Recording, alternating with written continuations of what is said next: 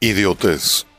Para los griegos, todo aquel que no se interesaba en la política o no se involucraba en la política era un idiota. Así que acompáñame, dejemos de ser idiotas.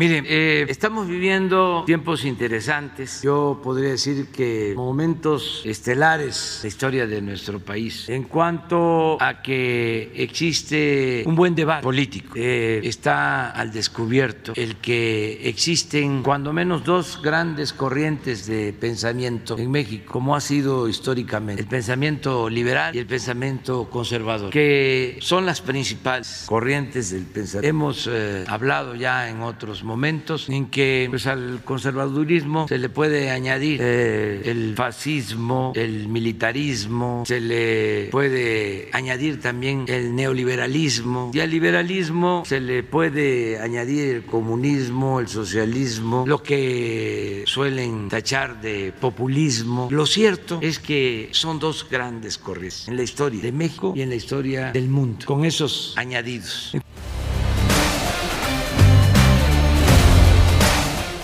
¿Qué onda, mis aspiracionistas neoliberales, hijos del patriarcado opresor y fachos?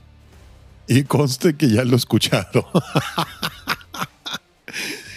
Ay, no mentes. Añadidos al liberalismo, el socialismo, el comunismo y el populismo.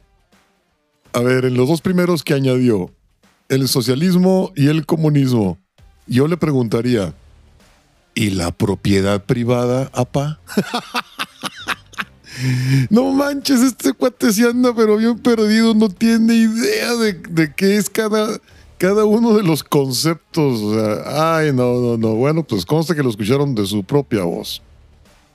Para López, el liberalismo, el comunismo y el socialismo y el populismo caben en el mismo costal. Así que pues chido por los que votaron por López. Ay, ay, ay, no, no, no, sí está loco este cuate, de veras. Todo lo contrario, ¿eh?